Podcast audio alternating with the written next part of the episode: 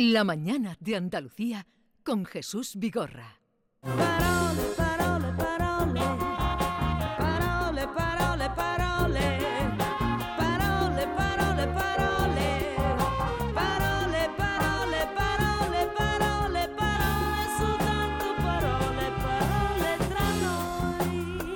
Carmen Camacho, buenos días. Hola, buenos días. Bienvenida. Muchas gracias, qué bien, Me qué alegro de verte. aquí con esta niebla y con esta conversación tan buena que teníais sobre el ustear o ustedear, que también se dice así. ¿Ah, y sí? está recogida las dos voces en el diccionario de la Real Academia Española. Se puede decir ustear y ustedear. Y muy interesante lo que tú comentabas, y es que en Andalucía Occidental empleamos una, una versión del usted en plural muy bonita, que es ustedes, pero conjugado de la forma más cariñosa posible, que es con el tuteo. Ustedes venís esta noche Y a... también, ustedes vosotros. Ustedes vosotros. Ustedes vosotros. ¿Tú no has oído eso nunca? Los dos juntos no. Pero eh, eh, Sí. es, es una variante coloquial que a mí me Ustedes gusta mucho, que- porque sí. tiene ese punto de, de respeto, pero al mismo tiempo de cariño y de cercanía, ¿no? ¿Y, y tú qué piensas del usted y el tú? ¿O Bueno, el tuteo pues y el que, usteo? que depende, como habéis dicho de- durante, durante el tiempo anterior. Hay muchas variantes ahí que hacen, ¿no? Pero a mí me parece fundamental que no se le diga de tú a alguien que te tiene que contestar obligatoriamente de usted. ¿No? Eso me parece Claro. importante porque eso sí que es una verdadera señal de respeto. ¿no? Si alguien no te puede decir de tú, pues tú le tienes que decir de usted todo el tiempo. ¿no? Eh, es es lo, lo mínimo que se puede hacer por la, por la igualdad. ¿no? Bueno, eh, vamos al lío, ¿no? Venga, dale, eh, primera sección del año, primera entrega del año de Parole Parole. A ver, cuéntanos. Pues mira, Jesús, vengo esta mañana cargadita de palabras y expresiones que en nuestros días nos han echado los Reyes Magos, ¿eh? en, en estos días. En este tiempo navideño se me han ido acumulando las palabras que os quiero traer y las he ido juntando en mi libretilla. Además, eh, nuestros oyentes también me han, me han, me han echado palabras ¿eh? para los Reyes. Me han, me han pasado alguna sugerencia a través de mi Instagram y del Twitter. Así que vamos al lío que nos come la bulla.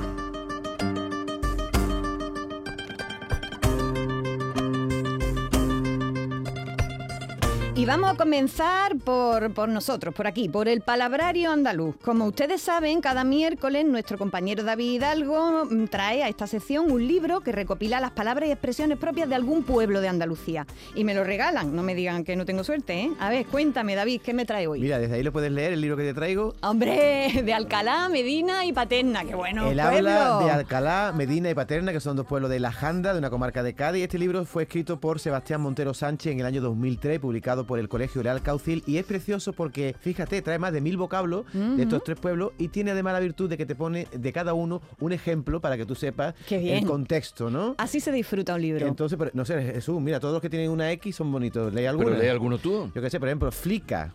¿Qué es un Flica. Flica. es un flica? no sé, qué El, el flica. insecticida de spray, trae el Ah, el flica, el ¿eh? flic. Que hay muchas moscas en la, en la cocina, ¿no? U- Valenciana es el autobús de línea regular que unía Paterna con Alcalá y con Jerez, ¿no? Claro, La- porque sería el nombre de la empresa, ¿no? Qué bonito. las arbellanas de los toros, que son los, ¿Qué eso? las- pues son los cacahuetes. Ah, los cacahuetes. arbellanas de los toros. ¿eh? ¿Por qué? Porque se la comen los toros, ¿por qué? No pues se no lo explica aquí. Explica simplemente, de algunos da alguna explicación y de otros simplemente dice gorrinero. Solo me he tomado una taza de café gorrinero. ¿Y eso qué? Así como recolado, ¿no? De recuelo, ¿no? Sí, ¿O de qué? recolado, peruétano. Había un peruétano cargado de Pero en es el una arroyo. deformación Hoy de los la palabra. piruétanos, qué bonito. Eso qué- es una rico. deformación de la Y palabra. además viene- ¿Cuál? De, de- de piruétano. Sí. Peruétano. Claro. Peruétano, dice peruétano, como Sí. una pera, un peruétano, ¿no? Se Y hace ahí mira, un vulgarismo. muy bien ilustrado, por ejemplo, curruca, te pone que es la curruca, la corteza del alcornoque y te pone una foto. O sea que es un libro precioso que va a venir a engrosar tu Qué biblioteca bien, de hablas gracias. locales de Andalucía. Cada miércoles te traeré uno, Venga, pues me lo sigo guardando y sigo haciendo biblioteca y sobre todo sigo aprovechándolo para traer aquí en- a, esta, a esta sección. Y bueno, ya saben que David Hidalgo hizo un libro maravilloso con todos estos diccionarios que fue recopilando, eh, que es el libro Habla y Palabras, Palabrario Andaluz. Al- eh, te, te estamos agradecidísimos con- por, por, por Pero, ese libro. perdona, ¿eh? pero este Alcalá es Alcalá... De los Gazules. De los Gazules. Hay que hay de- mucha Alcalá. ¿no? Eh, Paterna de Rivera es que le quita todo la segunda parte. Claro, porque como es una- una- un libro local, se entiende que es Alcalá Sí. de Sí, los que, que allí, Gazules. allí ¿no? conocen que es de allí, ¿no? Aunque no está lejos, no está lejos Alcalá del Valle, ¿eh? por cierto. Por eso. Pues nada, seguimos engrosando este tesoro para quienes somos amantes y hablantes de Andalucía. Las entrañas mías, las entrañas mías y cómo me duelen el alma las cosas de Andalucía. Se entraña mía, las entrañas mías y cómo me duelen el alma las cosas de Andalucía. Y vamos a comenzar hoy por algo que le leí el otro día al escritor y profesor Antonio Manuel acerca de una expresión que está en este villancico.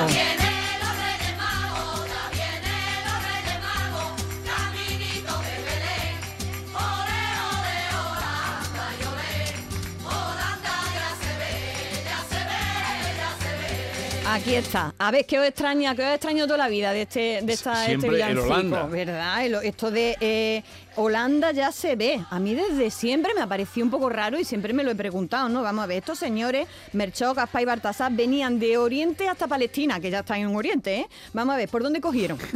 La estrella les pegó una vuelta que como les cobrara el viaje, no vea. Según las investigaciones más recientes, parece ser que los magos salieron desde Faluya, rodearon el Éufrates y siguieron por Tazmur, Damasco, Dará, Amán y allí cogieron la rotonda en la tercera salida dirección Jerusalén hasta llegar a destino. Vamos, que Holanda está a 5.100 kilómetros de esto que os estoy contando. Ni la olieron, ni la vieron, ni nada. Entonces, ¿de dónde nos hemos sacado la expresión esta de Holanda. Holanda ya se ve? ¿Eh? Bueno, pues vámonos otra vez.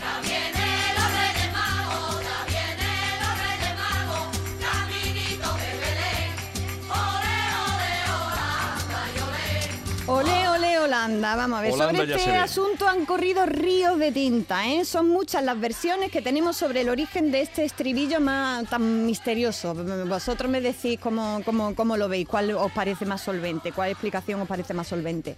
Una de las teorías más aceptadas es que se refieran a la estrella Holanda, sin H. Según distintas tradiciones, así se llamaba la estrella que guió a los reyes, la estrella Holanda. Holanda. Holanda ya se ve significa que van siguiendo la estrella de la ilusión. Esto tiene sentido, ¿no? Esto parece que tiene sentido. Pero vamos a ver, más teoría. Puede que esto de Holanda sea un error de traducción. En inglés, Tierra Santa, ¿cómo se traduciría? Holy Land. Holy Land, Holy Land, de Holy Land a Ole Holy Land, a, a Ole Ole Holanda y hay poco, ¿no? Ole Holy Land, Holy. Holanda, ¿no? Eh, hay poco recorrido co- fonético, como veis, la verdad. Esto supondría que este villancico fuera una adaptación de algún cantarcillo anglosajón. No sé, a mí me parece una teoría ya un poco más rebuscada, ¿eh? A no ser que venga de Gibraltar villancico y en Cádiz lo hayan arreglado, pero me parece un poquito más rebuscadillo. La siguiente teoría, según alguna fuente, eh, dice que Baltasar se llamaba en realidad Baltasar con V, como Bangal, ¿vale? Eh, y era un holandés que emigró a Oriente y allí pues, pues prosperó y se convirtió en rey. Lo que no explica esta teoría porque proviniendo de los Países Bajos, eh, pues, pues a Baltasar lo pintamos de negro, ¿no? Bueno, Esa es ahí muy queda. rara, ¿eh? Esa es rarísima. ¿eh? Esa Esa más muy rara. rebuscada. Más explicaciones para el estribillo del villancico. Parece ser que los villancicos eran cantados por la soldadesca de los tercios de Flandes. Claro, según estas teorías, el villancico pudo adaptarse por esos soldados cuando al cantarlo introdujeron Holanda como un destino ansiado en sus marchas, ¿no? Eh, Se lo, llevaron para allá y Holanda ya se ve que es lo que yo quiero ver, ¿no? A dónde yo quiero llegar. Anda que no tiene posible explicaciones el estribillillo. Y vamos ya con la explicación más flamenca y muy hermosa, que es la que nos aportaba en su cuenta de Twitter Antonio Manuel. Y ayer que contacté con él para decirle que le iba a robar este asunto, me dijo que, también se refiere a esta expresión en Arqueología de los Hondos, en la serie que pueden ver en, Canal Sur y en Canal Sur Más la pueden, la pueden volver a ver, ¿no? Es la siguiente. Ole, ole, Holanda proviene de una plegaria sufí muy popular que los moriscos cantaban en plegarias populares, que es la isla ja y la isla anta, ¿vale? Que nos cuenta el profesor significa no hay más Dios que tú. Las islas ja y la anta derivó en el flamenco al Ali, ali, ali, ali, anda. anda. ¿Os suena? Vamos a escucharlo por la paquera. La paquera arrancaba así.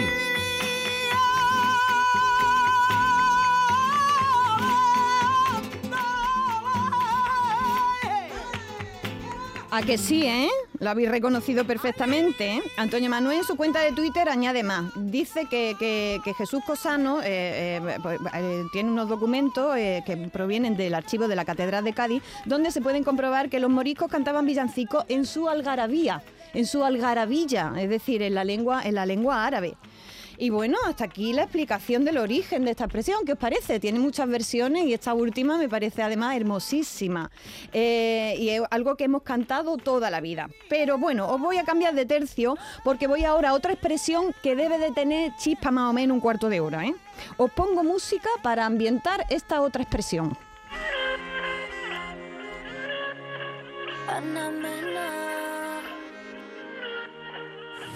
Tus ojos hablan por ti, Bueno, pues vamos a esta otra expresión que, que también nos ha regalado la realidad en estos, en estos días navideños. Está sonando un tema de Ana Mena, que sabéis que Ana Mena fue eh, la que este año dio la, eh, en, en este año 2023, pasado año, dio la campana en televisión española junto a Ramón García ¿Por qué y a Jenny dio la campana? Porque es una expresión muy bonita, dar la campana.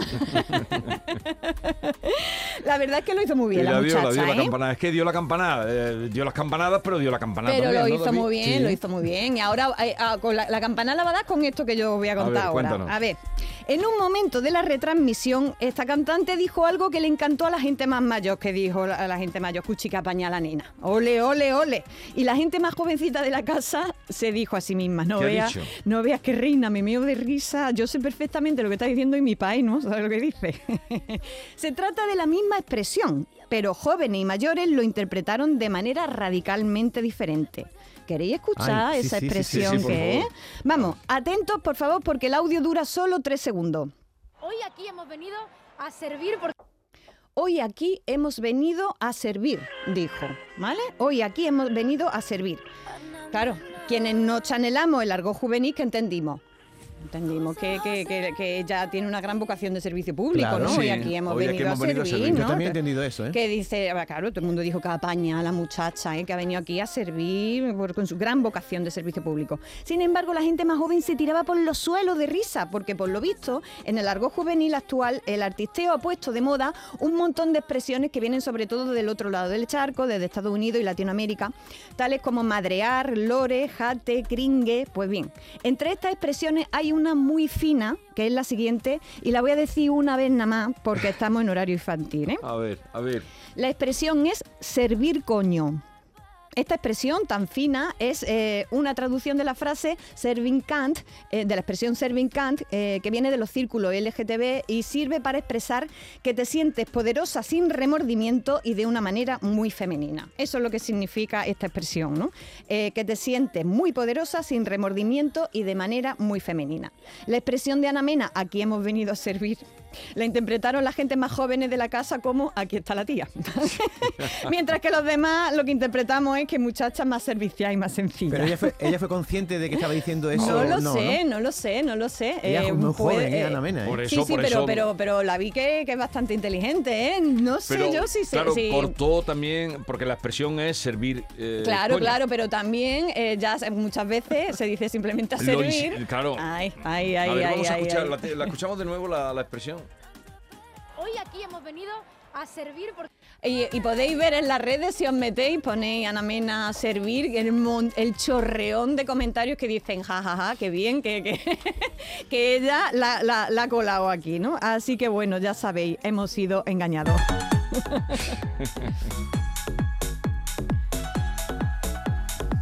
Bueno, después de estas dos expresiones eh, que hemos recogido ahí en Navidad, vamos con el último asunto que os traigo en el día de hoy. En el último programa de Parole nos quedamos a qué? A la espera de la palabra del año 2023. ¿m? Y llegó, ¿cuál, ¿cuál fue? ¿La recordáis? La polarización. Polarización. Ha sido la palabra del año 2023, una palabra que sin duda ha estado en boca de todos y lo peor, me temo que va a seguir estando este año, porque eh, las palabras del año tienen la cualidad esta de ser premonitorias, ¿no? Porque el año en el año anterior la palabra del año fue inteligencia artificial. Y durante 2023 nos la han dado mortal con, con- con esa expresión, ¿no? Entonces yo creo que polarización, por desgracia, va a sonar bastante este año. Nos cuenta la Fundeu que esta palabra, polarización, está recogida desde 1884 en el diccionario académico y que en principio era un término, claro, científico, restringido únicamente a ese ámbito científico, ¿no? De los polos, de la energía y de, y de- de todas estas cosas, ¿no? En relación con los polos y de las pilas y de, La física. y de la física y todas estas cosas, ¿no? Y ha ido evolucionando hasta aludir a situaciones en las que hay dos opiniones o actividades muy definidas y distanciadas, ¿no? En referencia a los polos. Y en ocasión con la idea implícita de crispación y confrontación. Es habitual encontrar en los medios ejemplos que aluden a diversas formas de polarización, ¿no? Polarización de la sociedad, de la política, de la opinión pública, de las posturas en las redes sociales. Y es que tanto el verbo polarizar como polarización, el sustantivo, se utilizan con frecuencia para expresar la idea de división en dos bloques, posiciones u opiniones enfrentadas.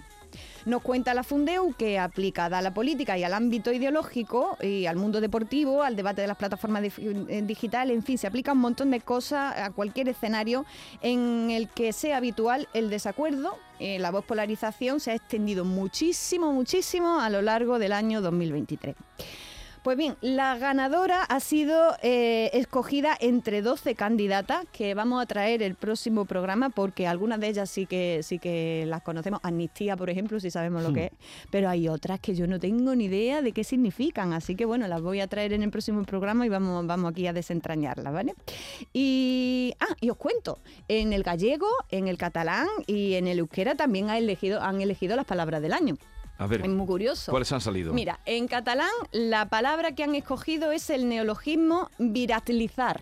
Viralizar, que es viralizar, ¿no? Eh, que, que, bueno, ya sabemos lo que es, ¿no? Ahora, me encanta eh, lo que han escogido en, en gallego, cibercarracho. ¿Sabéis lo que es cibercarracho? Cibercarracho. Cibercarracho. Cibercarracho. Habrá que, Habrá que ver sa- con- habría que saber qué es un carracho, ¿no? Claro, pues mira, carracho es como una especie de garrapata. Entonces, el cibercarracho... Un virus. Eh, no, est- esta gente que, que- que son ciberdelincuentes, que le chupan las cuentas corrientes a la gente. Ah. Esos son los ciber que están muy bien. Me encanta, son como cibergarrapatas, ¿no? Eh, la verdad que, que estos estropicios cibernéticos están a la orden del día y que haya salido esta palabra me encanta, aunque bueno, temo que va a ser también premonitoria porque esto está, como digo, a la orden del día. Y luego en el vasco han elegido una palabra que me suena a mí preciosa, cerrenda. Cerrenda. Cerrenda sería algo así como linde, como franja, como Como frontera. a cerrar, ¿no? Como a cerrar. A mí Sí, me suena cerrenda. mucho a poner. eh, Oye, eso pero tiene una sonoridad que, me, que me encanta. eh, y- se ha utilizado mucho allí en relación con la franja de Gaza, Gazaco Cerrenda. La verdad que ya os digo, a mí sonoramente me parece, me parece una, Mm. una delicia. Pues ya conocemos tres palabras más de, Eso es, del eso idioma es. gallego, O sea que- catalán y vasco. Una pregunta que te quiero hacer antes de que vayas al poema. Eh, siempre hay unas candidatas, ¿no? 12 o 13 Sí. candidatas y se elige una. ¿Y eso quién lo vota? ¿Los Pues miembros de- de la...? Dependiendo de, de los lugares, eh, se, se vota de una manera o de otra. Por ejemplo, en el catalán pues se somete a, a- a la deliberación pública y la gente va votando, ¿no? Y aquí en, en la Fundeo, en la que en el, en el idioma castellano es la Fundeo la que va la que va determinando y va eligiendo. Pero Así por consultas, por ser la palabra más consultada o por votación. No, porque, porque han ido observando, en la observación de las cosas que han ido llegando, Sí. que han ido consultando, que están a la orden del día, pues han ido valorando y han ido escogiendo las cosas que pueden estar más de actualidad y que, y que, y que es- representan neologismo. Es como, como- la Mm. eligen ahí como, como con bastantes variables, ¿no? Con varias variables para, para poder escogerla. Así que, bueno, eh, vamos ya al, Vamos al poema. al poema de, Al poema. de la semana. Que cada día cerramos la sección de Parole con nuestra poeta de guardia, Carmen Camacho. ¿Qué has traído hoy?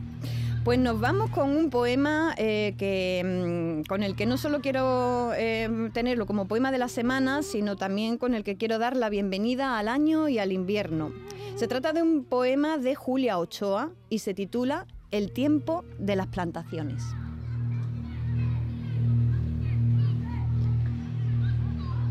En invierno, al llegar el tiempo de las plantaciones, me gusta contemplar ese desfile de jardineros desarmados cruzando la ciudad, llevando sobre sus hombros, en lugar de fusiles, árboles dormidos. Esa imagen es para mí tan hermosa que vence toda la sinrazón de la barbarie en la que estamos. Algo así como asistir a la poderosa fragilidad de las raíces de la menta levantando las piedras.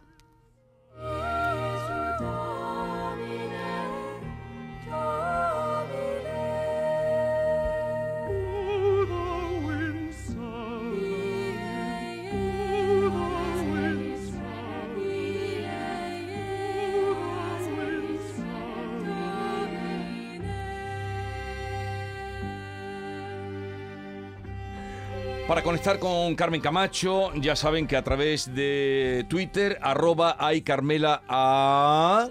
con Cinco A's. cinco A's, o eh, es el mismo que tienes en Instagram, ¿no? Exactamente, Ahí el mismo para, para Instagram que para... Sugerirle, consultarle, eh, Oye, una, lo que suge- quieran. una sugerencia a nuestros oyentes. Eh, siempre te escucho leer el poema y te miro, Carmen, o leo el guion, pero hoy he cerrado los ojos y es una experiencia distinta. Ah, sí, Escuchar bueno. tu poema con los ojos cerrados porque te estás imaginando lo que estás contando de una manera distinta, te concentras más en el poema. Lo Sí, digo por si algún ser. oyente lo quiere hacer De así. aquí en Puede adelante ser. ya que todo el mundo cierre los ojos. Sí, sí, cuando- sí, no. cuando Además es declame, que, es que la- los poemas son imágenes sobre todo, no se pueden, dice gente, hay que no comprendo lo- lo- los poemas, ¿no? No sé que eh, lo- tú te tienes que Pero dejar este llevar por la poema- imagen y por el símbolo, ¿no? Y es Pero este poema es muy descriptivo y Claro. luego como lo lees tú, que tú lees muy bien, no he encontrado muchas personas que lean poesía como tú lees, Carmen, porque el- Claro, te cuando mucho mejor. poema- como cuando cantan un poema. Hay algún cantante que canta un poema y, y te amplía el poema y dice, leche, lo he visto ahora. Y, y si no, y otros que no, no voy a poner nombres, ¿no? Pero uno bueno, yo como Amancio Prada canta, San Uf, Juan de la Cruz, o canta Lorca, no lo ha cantado Nadie, nadie. nadie, nadie. Que con este O, poema. o Paco Ibáñez, como canta los poemas Paco Ibáñez. Sí, sí, sí, totalmente. Pero Llegaban. bueno, que finalmente solo hay que facilitar que, que la gente vea lo que hay dentro del poema, ¿no? Y, y ver a esto, a estas personas, Es el desfile de jardineros desarmados cruzando la ¿Qué has ciudad visto tú? con sus esos árboles. señores que en vez de un fusil llevan un árbol dormido, como ha dicho ella. Exactamente, encantado, he en lugar de fusiles, árboles dormidos, ¿no? Y esa imagen vence toda la sinrazón de la barbarie en la que estamos. A ver si actúa o no actúa si- esto que, que- que estaba comentando el poema. Eh, autora, Autora Julia Ochoa, la que recomiendo muchísimo porque, porque me parece una poeta, poeta casi cercano, cercana al aforismo que, que- que tiene verdaderas delicias y eh, en esto de la plantación de árboles ella también eh, tiene, tiene experiencia no solo literaria sino también práctica. pues hasta aquí hemos llegado. Carmen, buena semana y Buena hasta semana. el próximo miércoles. Terminamos con Ana Mena, terminamos esta hora. ¿Te parece bien, David? Sí, que ella viene a servir. Aquí hemos venido a servir. Aquí hemos venido todos a servir.